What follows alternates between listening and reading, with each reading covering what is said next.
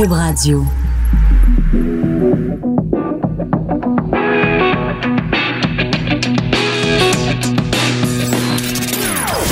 Des opinions bien à elle. Sophie Durocher. Son franc-parler ne laisse personne indifférent.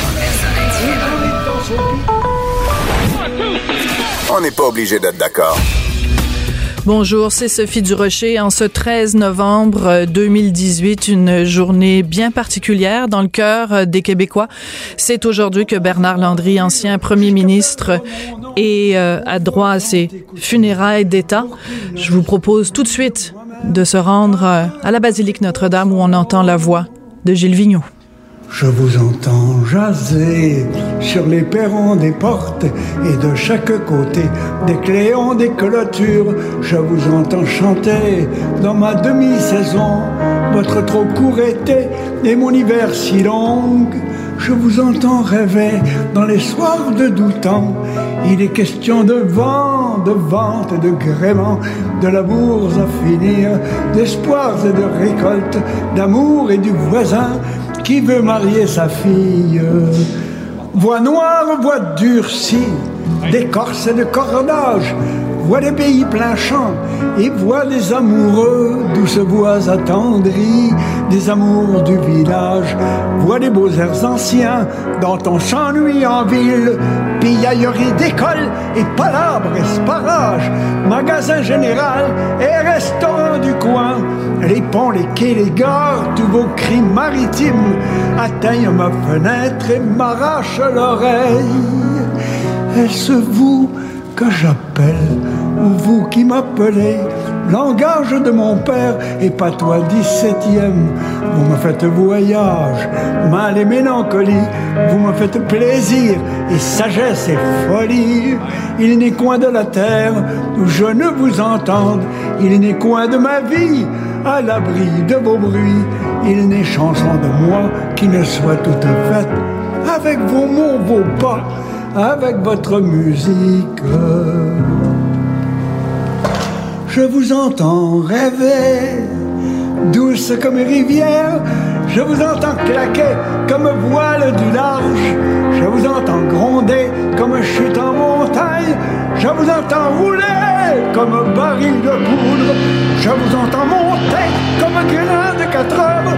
Je vous entends cogner comme mer Je vous entends passer comme glace en débâcle. Je vous entends demain parler de liberté. Je vous entends demain parler de liberté. C'est sur ces paroles de Gilles Vigneault que se termine cette chanson, donc Les gens du pays. Euh, une chanson qui représente fort bien le combat de Bernard Landry, ce combat pour la liberté et ce combat aussi pour la langue française. Quand euh, dans cette chanson, Gilles Vigneault parle le langage de mon père, le patois 17e, c'était ça, c'était le Québec que Bernard Landry euh, aimait. Bernard Landry, donc, dont on souligne les funérailles des en ce moment même à la basilique Notre-Dame. Un petit peu plus tard dans l'émission, on va bien sûr revenir en direct de la basilique Notre-Dame pour vous présenter les témoignages des membres de sa famille et des différents dignitaires qui ont tenu, bien sûr, à lui rendre un dernier hommage aujourd'hui. Mais d'abord, en première partie d'émission, je voulais revenir sur l'héritage de Bernard Landry en compagnie de deux collègues, Antoine Robitaille, qui est chef du bureau d'enquête du Parlement à Québec pour le Journal de Montréal, Journal de Québec. Bonjour Antoine. Oui, bonjour Sophie. Bonjour. Et Claude Villeneuve, qui est responsable des pages opinion sur toutes les plateformes du Journal de Québec, Journal de Montréal. Les amis, en commençant, quelle chanson pour célébrer l'héritage de Monsieur Landry que cette magnifique chanson, cette déclaration d'amour à la liberté de Gilles Vigneault. Je trouve ça extrêmement émouvant d'entendre ça en début de cérémonie. Pas vous? Je partage ton émotion, Sophie. C'est vraiment d'abord une chanson en, en, en toutes circonstances déjà qui m'émeut quand c'est dans fait. un contexte comme celui-là euh, où euh, on, on, on, met en terre finalement un grand homme. évidemment, c'est doublement euh, émouvant. Oui, parce que je pense par exemple à d'autres cérémonies de gens qui ont choisi de ne pas avoir une cérémonie religieuse. Je pense par exemple à Lise Payette ou à d'autres. Mais dans ce cas-ci, on aurait pu commencer avec un chant liturgique, mais qu'on a commencé avec un chant païen, oserais-je dire, euh, et de commencer donc avec ces paroles magnifiques de Gilles Vigneault. Je trouve que ça donne une ode à la langue hein, aussi. Tout à fait. Et, et s'il y a une chose que Bernard Landry aimait, c'est le français. Et, euh, et, le latin. Qui, qui le châtiait. Oui, oui, mais le français comme justement euh, découlant du latin, comme euh, le, français, le, latin comme un grand-père. Oui. chaque société, chaque époque a sa définition du sacré. Hein, oui. on parle souvent de gens du pays comme de l'hymne national potentiel de, de, Les gens de mon pays, attention, faut pas confondre. Oui, non, justement, j'amène la précision. les gens, on parle souvent de gens du pays comme l'hymne national potentiel du ah Québec, mais tandis que c'est un chant universel euh, qui pourrait s'appliquer pour n'importe quelle nation. Les gens de mon pays, on parle du Québec, on parle de sa langue, on parle de sa tradition, et c'est quelque chose que Bernard Landry a, a incarné, a porté, et euh, finalement de faire ce, ce lien entre le du Québec, on parle du parler du 7e et la modernité, c'est un peu ce que Bernard Landry voulait représenter avec tout, son apport économique et son nationalisme, son indépendantisme. Ça lui ressemble beaucoup, honnêtement. Et cette chanson-là, il faut se le dire, décrit l'âme québécoise. Les gens de mon pays, ce sont gens de parole qui parlent pour parler. Quand il parle des perrons d'église, je trouve que cette, cette chanson-là est une déclaration d'amour au peuple québécois dans ce qu'il a de plus, euh, de plus commun et de plus universel. C'est, c'est, je trouve ça vraiment, honnêtement, je suis encore euh, submergée par l'émotion de, de, de, cette chanson et, euh, et je suis tout à fait d'accord avec toi quand tu dis, euh, quand tu dis Antoine que ça représentait bien son amour de la de la langue française, bien sûr, mais son amour profond pour le Québec. Et, et je les pense, Québécois. Et les Québécois. Et qui aiment jaser, discuter, oui, qui aiment se chicaner, parler de température, parler de hockey, parler de politique. Et euh, c'est vraiment, euh, c'est vraiment euh, très touchant. Et c'est touchant d'autant plus que ce, ce, cette chanson, on l'entendait résonner dans les, à travers les murs de, de la basilique, et on voyait le visage de gens comme Jean Charret, Lucien Bouchard, Pascal Bérubé, François Bonnardel, euh, toute la classe politique euh, québécois, oui, François Legault, toute la classe politique au-delà euh, des, des allégeances réunies pour honorer justement un grand un grand québécooi euh, qui est qui est décédé.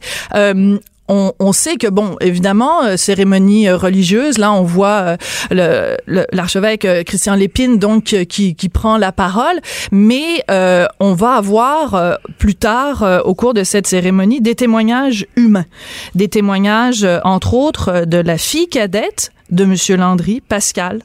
Euh, François Legault, premier ministre, va bien sûr parler, Jean Charret, Lucien Bouchard, mais aussi des, des amis, des collègues, des gens qui ont profondément aimé et qui ont profondément été marqués par Bernard Landry. Et je pense par exemple à Pascal Bérubé. Pascal Bérubé qui euh, a eu ces mots en fin de semaine à propos de, de M. Landry et qui disait « La neige peut-être tombe, mais le lys va refleurir. Quelle belle image quand même pour symboliser le fait que M. Landry a donné aux, aux, souverainistes, aux indépendantistes, un flambeau. À eux maintenant de prendre ce flambeau et d'aller le porter plus loin. Oui, et ajoutons, euh, je ne peux pas m'empêcher de faire une allusion, on a beaucoup souligné au cours des derniers jours que Bernard Landry comptait un nombre innombrable d'amis, pour parler mhm. ainsi. Il y avait beaucoup de gens, des, des amitiés non pas euh, simplement euh, futiles ou superficielles, des amitiés qu'il entretenait. Il appelait les gens régulièrement, il prenait de leurs nouvelles. Et tu parlais euh, tout à l'heure de Pascal Bérubé. Il y a la, la conjointe oui. de, Pascal Bérubé, Annie Soleil Proto, qui est animatrice à Salut Bonjour, qui est active dans le monde des médias et qui publiait en fin de semaine une lettre dans le Journal de Montréal où elle parle de son amitié intergénérationnelle avec fou. M. Landry. Oui. des, des gens qui sont séparés par plusieurs décennies dans leur âge, qui, qui qui entretenait cette amitié-là. Et on parle d'une personne qui n'était pas active en politique. Anne Soleil Proto, c'est une matrice de radio, de télé. Bernard Landry a touché des gens dans des, dans une quantité, euh, une énorme quantité de champs d'activité au Québec, que ce soit la culture, l'économie, la politique C'était quelqu'un qui euh, savait rejoindre les gens et qui cultivait ses amitiés et ses relations avec ces personnes-là. Absolument. Et au moment où tu parles, on voit justement à la caméra euh, dans la basilique, euh, on vient justement de voir Annie Soleil Proto. Et tu as tout à fait raison de souligner ce texte-là parce que c'était le signe que justement pour Monsieur Landry, euh, il n'y avait pas de génération. il pouvait, ben, professeur aussi, donc quelqu'un qui a été constamment en, en, contact avec les jeunes générations, qui aimait ce, cette dialectique-là, qui aimait discuter avec des gens, confronter ses idées. Et, et c'est ça qui faisait que c'était quelqu'un qui, malgré le fait qu'il prenait de l'âge, restait quelqu'un d'extrêmement moderne, euh, extrêmement ancré dans son époque. Moi, écoute, euh, comme chroniqueuse culturelle, il n'y a pas une première où je suis allée au Québec au cours des dernières années où il n'y avait pas Monsieur Landry avec euh, avec sa compagne Chantal Renault. Il se tenait au courant de tout ce qui se passait euh, dans le domaine culturel. Il avait vraiment les deux pieds bien ancrés dans le dans le siècle. Oui, oui, un ami des artistes, un ami, euh, un, homme qui adorait le cinéma, la musique classique, un homme d'une culture considérable. Euh, c'est en, soi, il y a quelque chose de presque, euh, j'ai envie de dire anachronique, mais c'est dans le sens, il y, a, quelque chose d'une vieille culture classique chez, Bernard Landry là, qui, survivait, qui perdurait, qui faisait en sorte que pour lui, dans son engagement envers le Québec, ben autant à travers sa culture, à travers la politique, ben c'est ce qui faisait, c'était l'ensemble du Québécois qui était Bernard Landry. Oui, puis ne faut pas le l'oublier non plus. Euh, lui et les hommes de sa génération, les hommes et les femmes de sa génération, sont les derniers. Euh, Denise Bombardier dirait les derniers humanistes, enfin les derniers à avoir suivi cette formation-là du cours classique, donc euh, les humanités, tout ce côté-là justement de. Euh, je me souviens en entrevue, Monsieur Landry disait, ben nous on parlait quatre langues, dont deux qui étaient mortes. il parlait français et anglais. Bon, dans son cas, il parlait également espagnol, mais le grec et le latin donc c'est toute cette culture-là. On se souviendra bien sûr de son fameux euh, audit alteram partem quand euh, il y avait eu la compte. Audi alteram partem. Merci. Ton, ton latin est meilleur que le mien, Antoine. Donc, écoutons l'autre partie quand il y avait eu justement cette controverse avec Jacques Parizeau au lendemain du référendum de, de 95, où euh, tout ce côté justement de grande culture et de et de réflexion humanitaire qui était qui était le signe d'une certaine époque quand même. Oui, en plein débat euh, électoral, il nous euh, il invoquait les principes de justice naturelle. Donc, Audi alteram partem est un de ces grands principes-là, c'est-à-dire écoute l'autre partie euh, et, et combien d'autres locutions latines qu'il a, qu'il a utilisées. Antoine, je vais devoir t'interrompre parce que c'est le moment où on entend le premier témoignage, dont celui de Pascal Landry, la fille cadette de Monsieur Landry.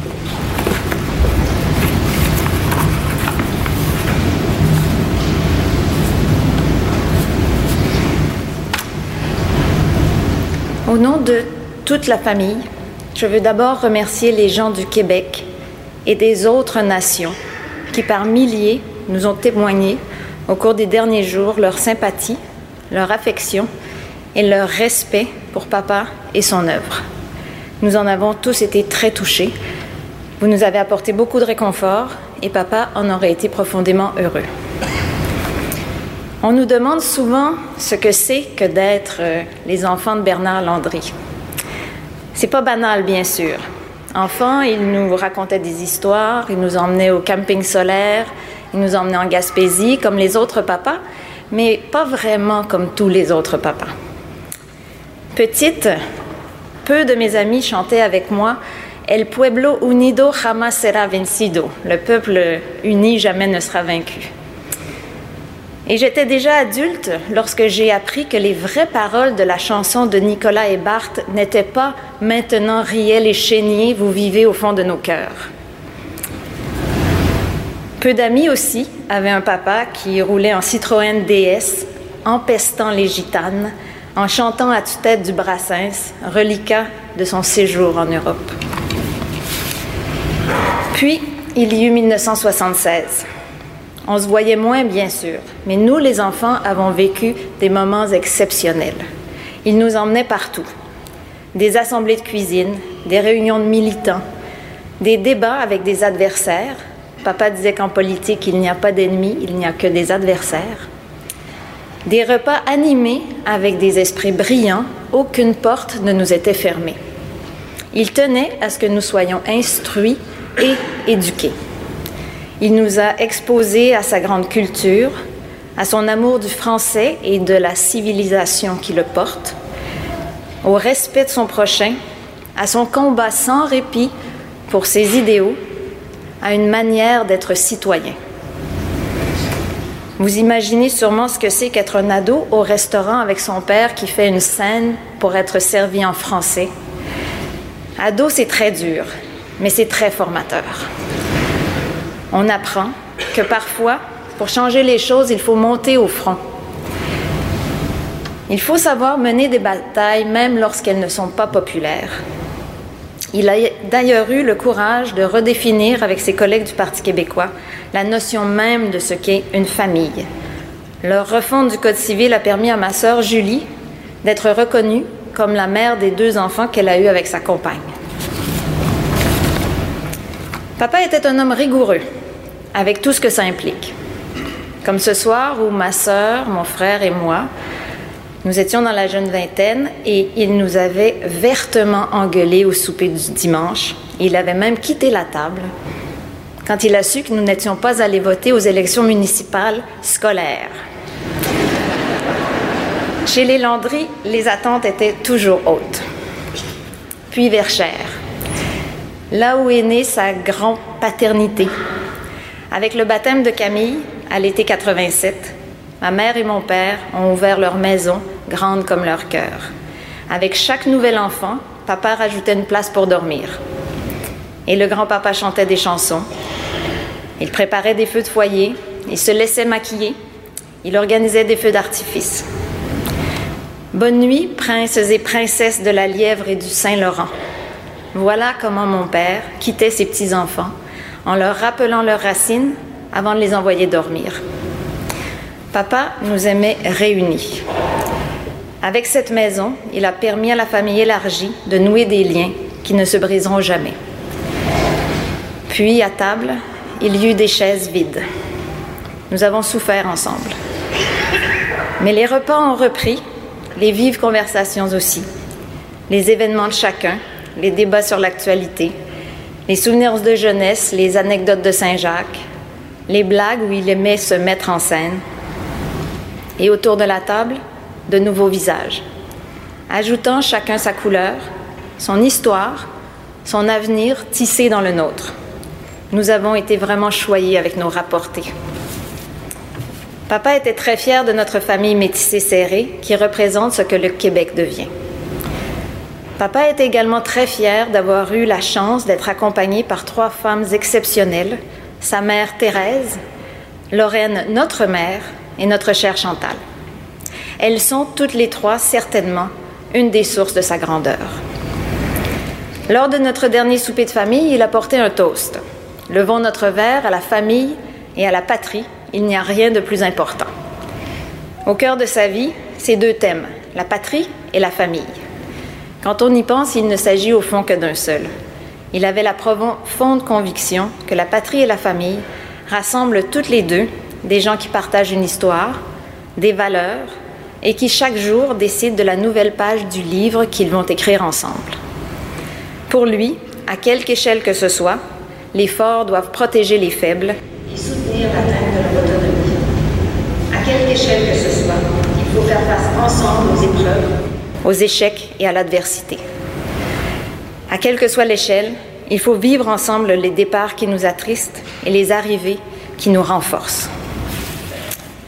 Notre Père est éternel et vivra toujours dans les gestes, les décisions, les combats et les bonheurs de Chantal, Julie, Caroline, Philippe, José, Pascal, Maxime, Camille, Gabrielle, Marguerite, Clémentine, Elsie, Jules, Robin, Médéric, Mathéo, Flavie, Sacha, nouveau bébé qui arrivera dans deux mois, et tous leurs descendants.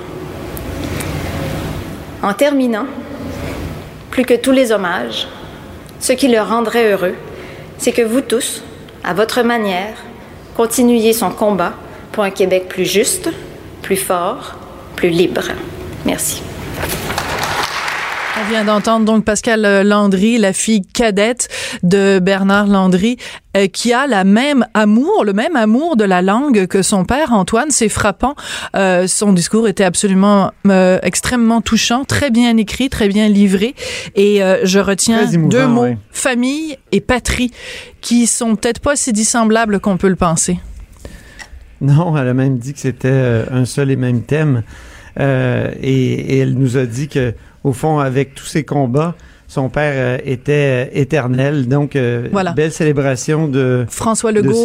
François Legault, premier ministre du Québec, prend la parole. Monseigneur Lépine, Mesdames, Messieurs les premiers ministres, Madame Lapointe, chers collègues parlementaires, élus municipaux, Messieurs les représentants des Premières Nations, Mesdames, Messieurs les représentants étrangers, distingués invités. Comme beaucoup de Québécois, c'est avec beaucoup de tristesse que j'ai appris le décès de Bernard Landry. Je lui avais parlé quelques jours plus tôt et on s'était promis de se voir dans les prochains jours. M. Landry m'avait dit qu'il voulait m'aider à remplir ma tâche, malgré nos différends. Ça montre la hauteur et le sens du devoir de cet homme d'exception. Aujourd'hui, on est tous réunis pour saluer le départ d'un grand patriote, pour utiliser un mot qu'il aimait tellement. Bernard Landry a été un grand serviteur de l'État, mais surtout un grand serviteur de la nation québécoise. Cette nation, son peuple, il l'a aimé de toutes ses forces. Il l'a défendu avec fougue, avec passion, avec panache, jusqu'à son dernier souffle. Bernard Landry s'est investi dans la, vie, politique et publique pour voir le Québec s'épanouir, pour voir le Québec prendre sa place dans le monde. M. Landry aimait se dire avant tout un militant, mais il était tellement plus. Il a été un des grands bâtisseurs du Québec moderne. Je vais me souvenir de lui d'abord comme ministre de l'économie et des finances. J'ai été tellement impressionné par sa connaissance de l'économie du Québec. Il faut dire qu'une bonne partie de la politique économique du Québec a été pensée et conçue par lui. Mais ce n'était pas seulement un homme de concept. Je l'ai vu négocier des ententes avec des entrepreneurs pour faire aboutir concrètement des investissements au Québec. Il a été un promoteur infatigable du développement économique du Québec. C'est lui qui a posé les fondations de notre industrie numérique. Il comprenait l'importance pour nos entreprises de l'innovation. Il a su aussi encourager une culture de l'entrepreneuriat au Québec et ses ambitions dépassaient largement les frontières du Québec. On ne doit pas oublier ses efforts de promotion du commerce international et le combat qu'il a mené pour le libre-échange à la fin des années 80. Sa passion pour le développement économique du Québec va toujours rester pour moi une grande source d'inspiration. M. Landry était un homme profondément responsable, un homme capable de mettre en place des programmes sociaux pour les plus démunis, mais capable aussi d'une grande rigueur fiscale. Il a toujours d'ailleurs refusé les étiquettes de droite ou de gauche. Je me souviens aussi de Bernard Landry comme d'un premier ministre qui a marqué l'histoire. Il a négocié la paix des braves, une entente avec le peuple cri fondée sur la confiance et le respect mutuel. Un traité historique, une première entre un État et une nation autochtone, une contribution exceptionnelle à la fraternité entre nos peuples. M. Landry était aussi un orateur exceptionnel qui avait tout un sens de la répartie.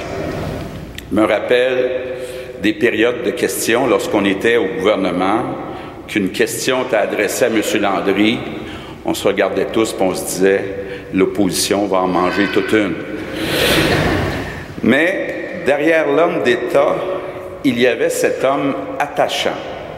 Même s'il y avait parfois un caractère il faisait toujours preuve d'une civilité et d'une convivialité exemplaire.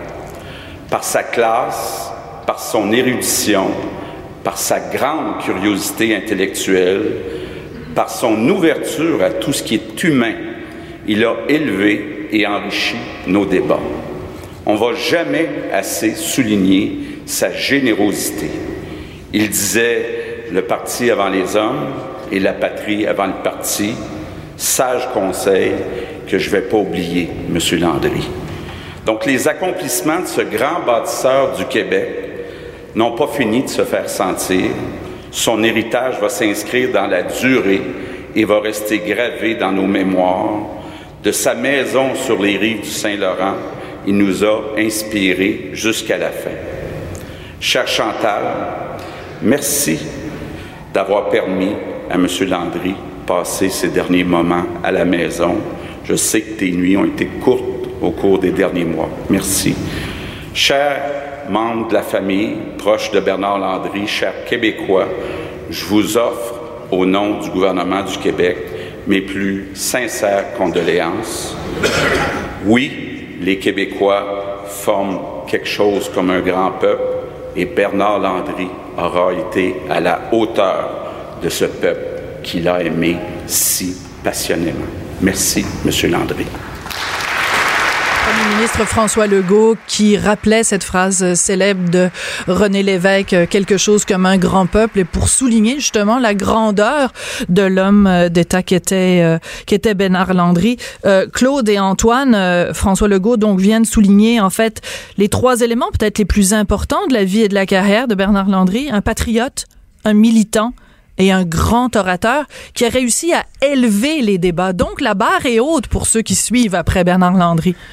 Oui, ben c'est c'est une époque où on, on, on, aime les politiciens de proximité. Hein. Aujourd'hui, hmm. on parle souvent là, de avec quel politicien on prendrait une bière. Bernard Landry, c'était autre chose là, comme comme type de politicien. On parlait souvent de son ton professoral, on parlait souvent de de, de de, de, la hauteur, disons, de son propos, de ses idées. Et pourtant, euh, quand on perd un de ces hommes-là, on dirait qu'on a une nostalgie, qu'on se rend compte que euh, on aimait ça avoir euh, être gouverné par des gens qui, en quelque sorte, nous apprenaient des choses, nous rendaient meilleurs, faisaient avancer notre réflexion, plutôt que, que, que de se descendre vers le plus petit dominateur commun. J'ai bien aimé d'ailleurs la fin du discours de François Legault il a dit quelque chose comme un grand peuple. Il a dit vous, avez, été à la hauteur de ce peuple. Donc, il y avait un clin d'œil aussi au fameux documentaire. À hauteur d'homme, qui sera rediffusé ce soir à 22h35 sur les ondes de TVA. C'est important de le mentionner parce que c'est un documentaire où on donc suivait euh, Bernard Landry dans son autobus de campagne pendant cette fameuse euh, campagne électorale.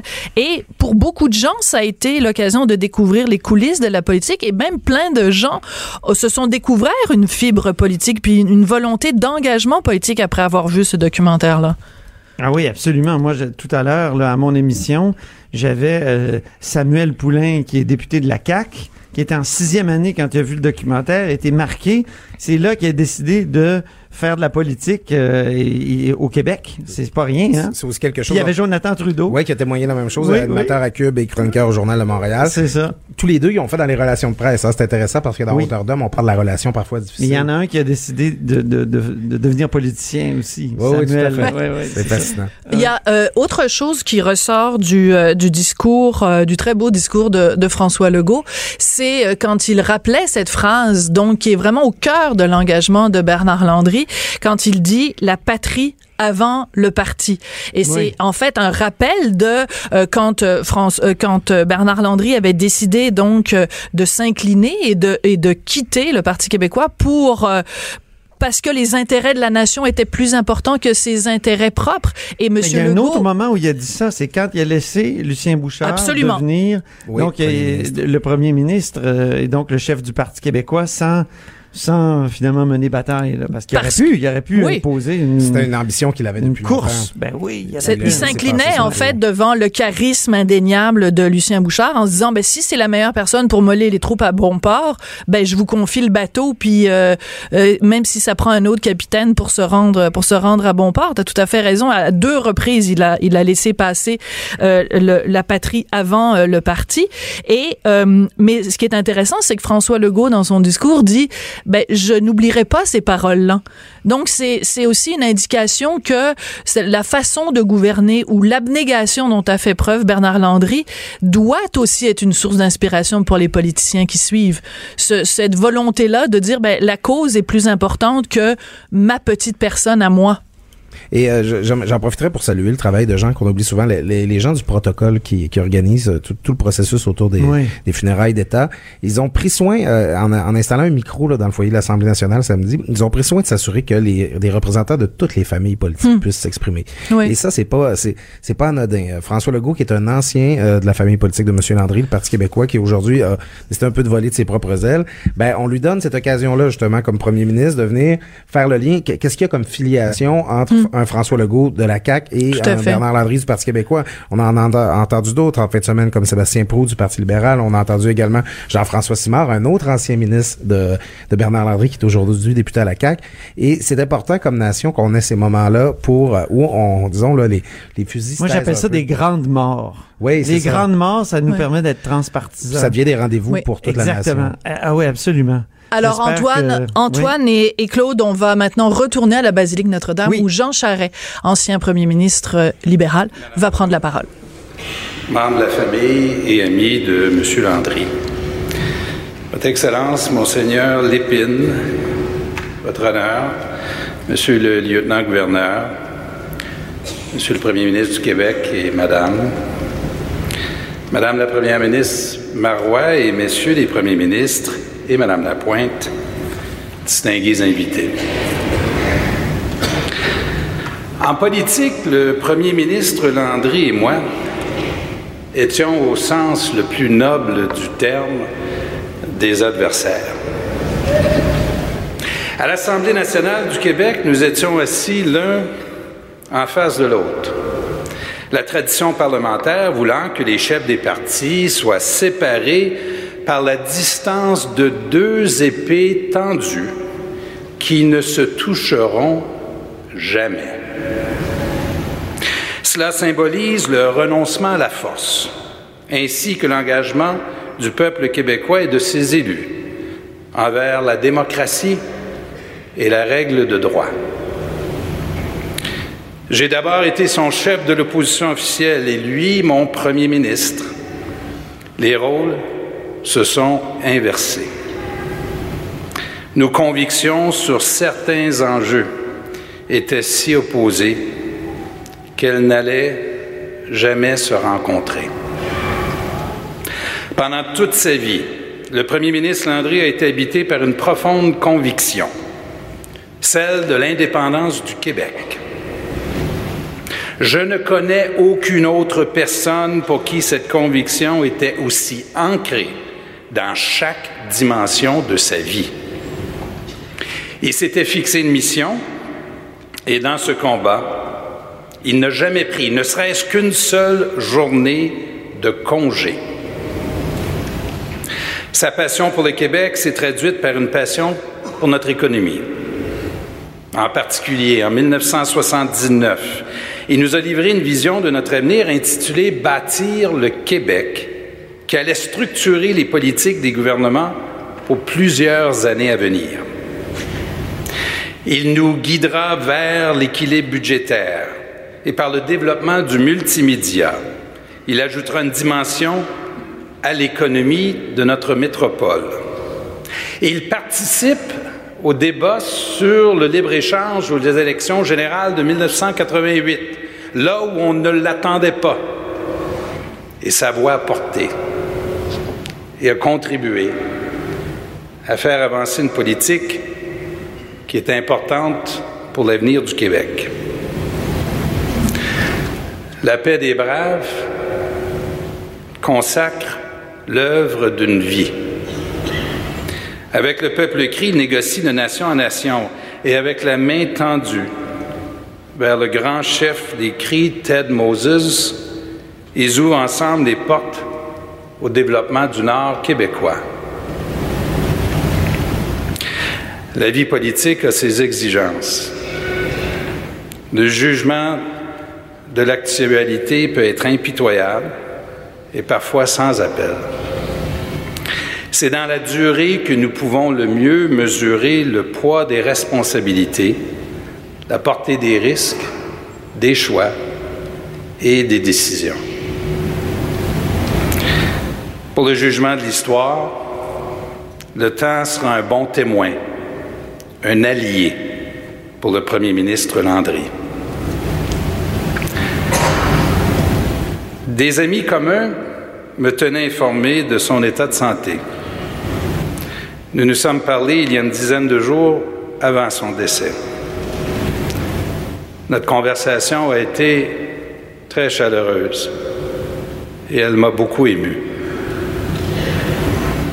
J'avais enfin l'occasion de lui dire que nous pensions beaucoup à lui, à son épouse Chantal et à sa famille.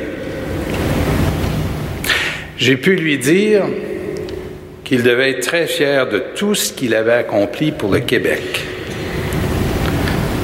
Là où se trouvait autrefois un adversaire, j'ai reconnu un homme dont le cœur débordait d'amour pour le Québec, auquel il aura consacré plus de 50 ans de sa vie. Un homme pour qui tous les Québécois sans exception, témoigne aujourd'hui le plus grand respect.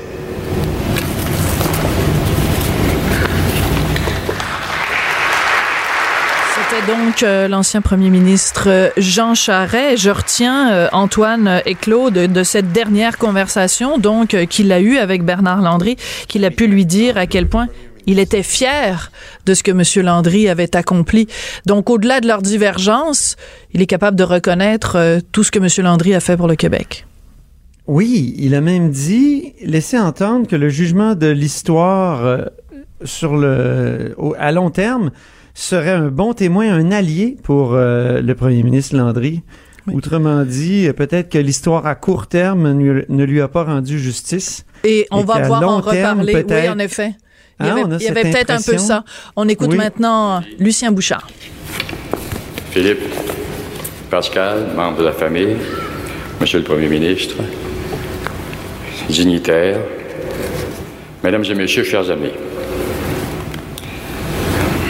Bernard Landry avait à peine 20 ans au début des années 60. À partir de là, son destin devait se fondre dans la suite de ces années préfilantes où s'est construit le Québec. Ce fut une heureuse rencontre que celle de ce jeune homme au regard vif et ardent, avec une société tendue vers la mobilisation de ses forces vives si longtemps contenues. Il ne s'agissait pas moins que d'ouvrir les vannes d'une refondation collective. Il fallait repenser les missions éducatives et sociales, situer la culture au centre de la démarche mettre en place les leviers du développement économique, en plus de se donner un État et des institutions efficaces et démocratiques. Un immense chantier allait s'ouvrir. On aurait besoin de bras, de cerveau, de connaissances et de courage. On aurait besoin d'un homme de feu comme Bernard Landry, car il faudrait des inspirateurs de peuple. On sait que le Québec pu compter sur des leaders inspirants au moment charnière de son histoire. Le Canada tout entier puisa d'ailleurs abondamment dans la même source.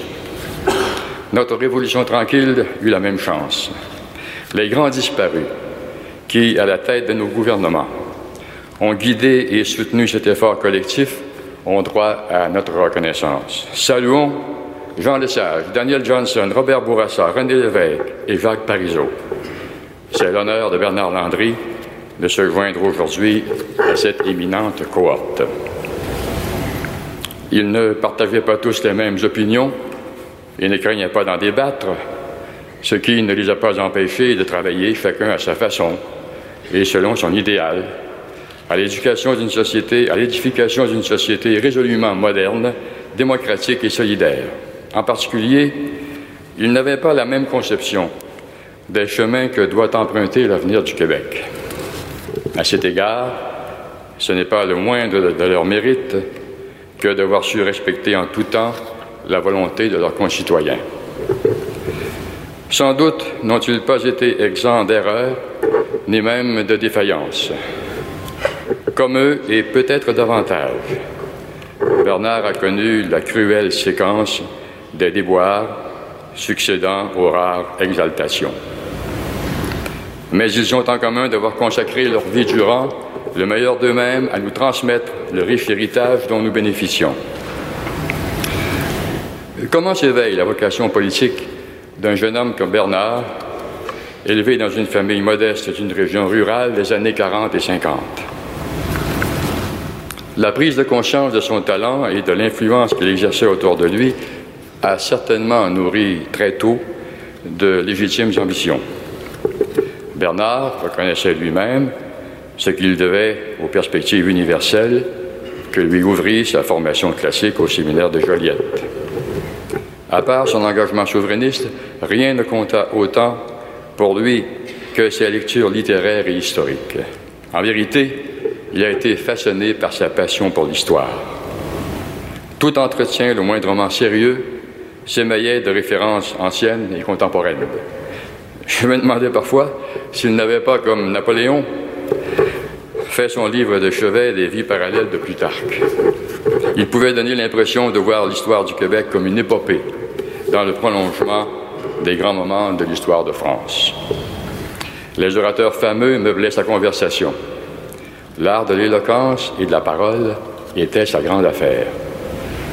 Vous pensez bien que l'évocation des rhéteurs de l'Antiquité donnait lieu au passage à quelques citations latines. Plus près de nous, Clemenceau, Jaurès d'Israéli, Churchill, Louis-Joseph Papineau, Honoré Mercier comptaient parmi ses héros. Les grandes ombres du passé habitaient la mémoire et exaltaient l'imagination de Bernard. Qui lui reprochera d'avoir voulu marcher sur les crêtes et de nourrir pour le Québec une ambition à la mesure de ses rêves? À notre dernier déjeuner, nous nous sommes rappelés notre commune admiration pour le célèbre discours d'Henri Bourassa au Congrès eucharistique international de 1910, possiblement le plus émouvant et le plus éloquent jamais prononcé par un Québécois. Bernard, qui savait tout de notre histoire, connaissait quasiment par cœur la narration de ce moment unique faite par le chanoine Gros, présent dans cette basilique. On ne peut pas ne pas éprouver une certaine émotion à l'idée de se trouver en ce moment à l'endroit même d'où s'est alors élevée la grande voix d'Henri Bourassa en présence de Wilfrid Laurier, de Lomer Gouin et du cardinal légat du pape. Bourassa exprima avec force l'indignation que lui inspirait le projet des plus hautes instances ecclésiastiques de faire de l'anglais la langue fonctionnelle de l'Église canadienne. Il est impossible de décrire l'enthousiasme qui a alors soulevé les centaines d'éveils francophones et les milliers de personnes assises ou debout qui emplissaient cette basilique et débordaient sur l'esplanade de la place d'Armes. Il convenait donc parfaitement que soient célébrées ici, dans ces lieux historiques, les funérailles de cet irréductible défenseur de la langue française qu'a été Bernard Landry. Pour employer une expression qui lui était familière, Bernard avait le projet souverainiste chevillé au cœur. Il en fut un militant de la première heure, ayant poursuivi la réalisation jusqu'à son dernier souffle. Aucune déconvenue électorale ou référendaire n'altéra jamais sa motivation. Il crut, comme d'autres, en octobre 1995, apercevoir la terre promise, mais s'il regretta la décision populaire, il ne la remit jamais en cause. L'amertume n'avait pas prise sur cet éternel optimiste. J'ai toujours pensé que, comme René Lévesque et Jacques Parizeau, il était démocrate avant d'être souverainiste et que pour lui, rien ne peut substituer son jugement, nul ne peut substituer son jugement à celui du peuple, non plus que le blâmer de ses choix. Qu'il ait souffert de voir inachevé la cause de sa vie ne laisse pas de doute. Ce connaisseur de l'histoire ce sera probablement dit qu'une fois joué son rôle d'inspirateur, il devait s'en remettre pour la suite des choses aux générations montantes.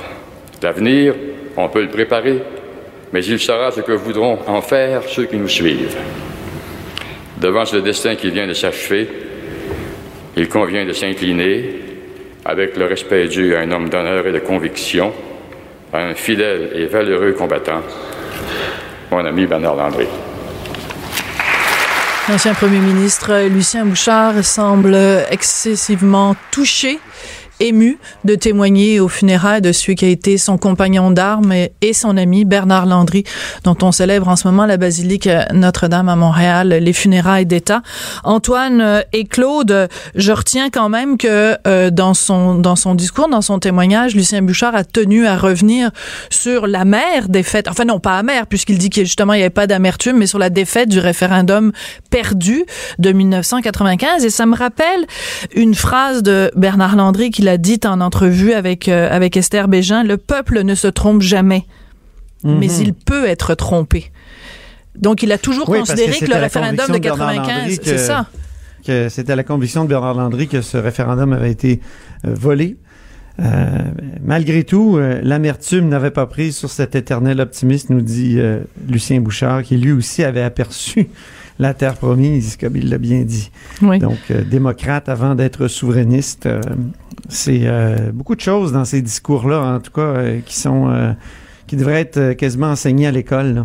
Je trouve que c'est magnifique. moi, j'ai écrit à mes enfants, j'ai dit, j'espère que vous, vous, écoutez le, les funérailles, de, vous écoutez les discours aux funérailles de Bernard Landry, parce que c'est, je trouve que c'est une une école civique, tous ces discours-là. D'une part, au lieu de voir les politiciens comme des gens qui chamaillent, là, des politiciens qui enfin euh, soulignent euh, ce qu'ils voient de grand chez euh, leurs adversaires, le discours de Jean Charest était remarquable ouais. à cet égard. Il y a beaucoup de noblesse dans tout ce qu'on entend ah depuis, depuis le début. Et je trouve que ça Oui, c'est des moments de noblesse, c'est bien dit. Oui, exactement. Ça, Parce ça fait que du bien. en cette période, justement, de, de, cynisme envers la classe politique, de voir justement des politiciens se comporter de façon aussi, aussi noble, Claude, c'est justement pour une nouvelle génération, ça peut être extrêmement inspirant de voir euh, la haute opinion qu'ils avaient de la tâche aussi, que c'est de, de mener les, les, la destinée d'un peuple. Oui, il devrait faire un travail obligatoire, euh, je trouve, euh, dans les écoles sur ces trois discours-là. Euh, Charret, Bouchard et et Legault. Euh, je, je, remarque quelque chose aussi, euh, Claude, corrige-moi si je me trompe, mais Monsieur Bouchard, en grand amoureux, lui aussi, des mots, en grand amoureux de la langue, de la littérature, a tenu à souligner les différentes inspirations de Bernard Landry. Alors, ça va de Plutarque à Clémenceau, en passant par Papineau. Euh, C'était important d'un homme de lettres à un autre homme de lettres que cet hommage-là soit rendu aujourd'hui. Ben, c'est deux, deux enfants du cours classique, on le répète encore, de deux euh, grands latinistes, des amoureux de, de, cette parole, cette sagesse antique qui est venue jusqu'à nous. Et on devine que euh, dans leurs échanges, ils, devaient partager, en même de leur génération, ils devaient partager beaucoup de ces référents-là mm-hmm. ensemble. Et euh, bon, euh, écoutez Lucien Bouchard faire ce rappel historique là, du, célèbre discours d'Henri Bourassa, prononcé dans, en, 1910. En, 1910, prononcé en, ces, en, ces, murs de la basilique mm. Notre-Dame.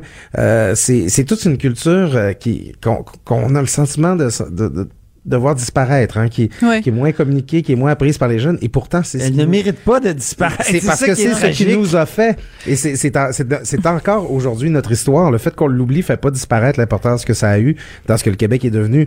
Euh, c'est ne serait-ce que dans, la tristesse du départ de M. Landry, ne, ne serait-ce que de que de nous fournir l'occasion de revivre ensemble ces moments-là et d'en reparler, c'est déjà très enrichissant pour le Québec. Mais maintenant, il faudrait être capable de le faire non non pas seulement lorsque des, circonstances funestes comme celle-là l'amènent. Oui. Puis, en même temps, tu vois, c'est intéressant parce qu'un petit peu plus tard, euh, lors de la cérémonie, on va entendre Jean-François Payette, qui était co-professeur avec M. Landry euh, à l'UCAM. On sait qu'il l'a enseigné quand même pendant 22 ans euh, à l'UCAM, donc il va venir témoigner, M. Payette.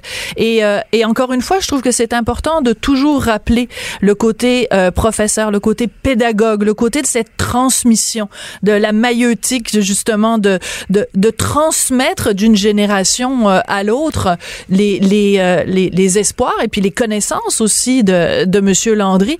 en terminant, parce que vous allez nous quitter ici, on va assister au reste de la cérémonie sans vous, chers amis et collègues. juste en quelques mots, justement, pour la jeune génération, qu'est-ce que ça devrait représenter l'héritage de Bernard Landry? Bernard Landry a été, tout le monde l'a rappelé aujourd'hui, un, infatigable pédagogue de la souveraineté, de, la grandeur du Québec.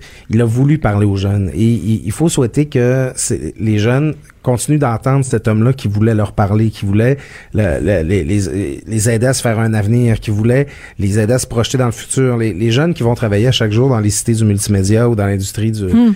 du, jeu vidéo, ben, ils, ils, savent peut-être même pas c'est qui Bernard Landry. Alors aujourd'hui, il faut revaloriser cet héritage-là, puis il faut souhaiter, euh, bon, ça fait pas longtemps que M. Landry est décédé, mais qu'il y ait des, des, bâtiments, des rues qui soient nommés en son nom pour que plus de gens se demandent qui c'est ça Bernard Landry, qu'est-ce qu'il a fait au cours de sa vie. Que ce soit je pense que c'est le service public, moi, qu'on doit retenir. Euh, c'est on méprise aujourd'hui beaucoup les politiciens professionnels et alors que euh, il y a des politiciens professionnels et ça c'est Jean Charest qui l'a bien souligné euh, qui par exemple dans le cas de Bernard Landry nous ont livré une politique économique en 1979 qui a été bonne pour plusieurs décennies. Absolument. Euh, donc, des, des, des, gens qui euh, se disent, euh, quand ils sont tout jeunes, là, dans la trentaine, moi, je vais travailler pour le Québec, puis euh, ils meurent à 80 ans en se disant, j'ai travaillé 50 ans, 40 ans pour le Québec, mm. et, et c'est un beau, je veux dire, c'est beau. c'est noble. C'est un noble idéal. Tout à fait. Et moi. Je, moi, je pense que ça peut être tout à fait, euh, tout à fait inspirant. Puis je, je, je note ta, ta recommandation quand tu disais tout à l'heure, Antoine, que tu espérais que tes enfants aient écouté ces discours. J'espère en effet que euh, le fait que nous on transmette euh, en direct sur les ondes de Cube Radio, les gens vont pouvoir le réécouter justement. Euh, et je pense qu'en effet il y a valeur d'éducation et de et de transmission de cette de cette noblesse là. Alors je vous remercie tous les deux, Antoine Antoine Robitaille, chef du bureau euh, d'enquête parlementaire pour le Journal de Québec, Journal de Montréal à Québec. Ben, vous êtes Et animateur de là-haut sur la commune. Ben oui, ben non, c'est sûr. de une heure à de une heure à deux heures tous les jours euh, sur les ondes de Cube. Et puis euh, Claude Villeneuve, responsable des pages opinion sur toutes les plateformes du Journal de Montréal, Journal de Québec. Merci à vous deux. Merci. Et, au revoir, au plaisir. Merci. Cette dernière chronique fait jaser. Écoutez pourquoi. De 14 à 15. On n'est pas obligé d'être d'accord. Cube Radio.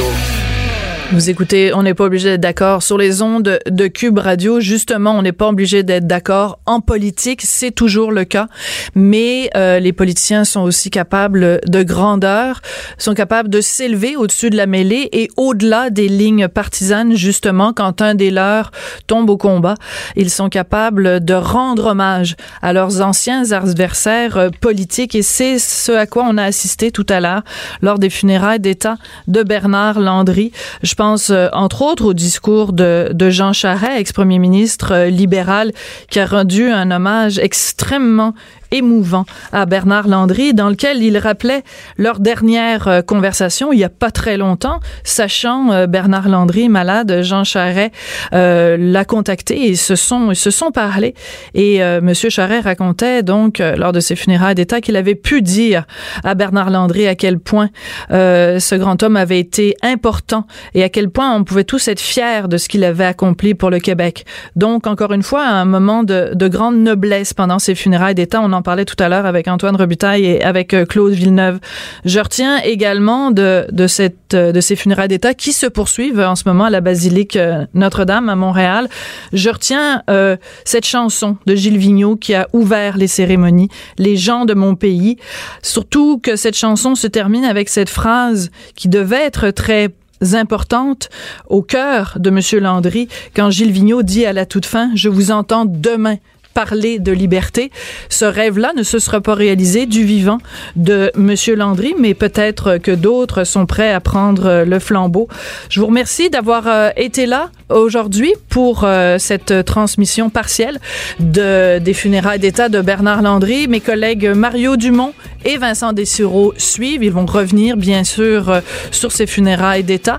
Je voudrais remercier Joanie Henry, qui était à la mise en onde, et Hugo Veilleux à la recherche et Jean-Nicolas Gagné, notre patron, euh, qui a organisé, euh, qui a organisé tout ça. Merci. Au revoir. Adios. Bernard Landry, vous savez qu'il adorait la langue espagnole, qu'il la pratiquait formidablement bien. Adios, Bernard Landry. Cube Radio.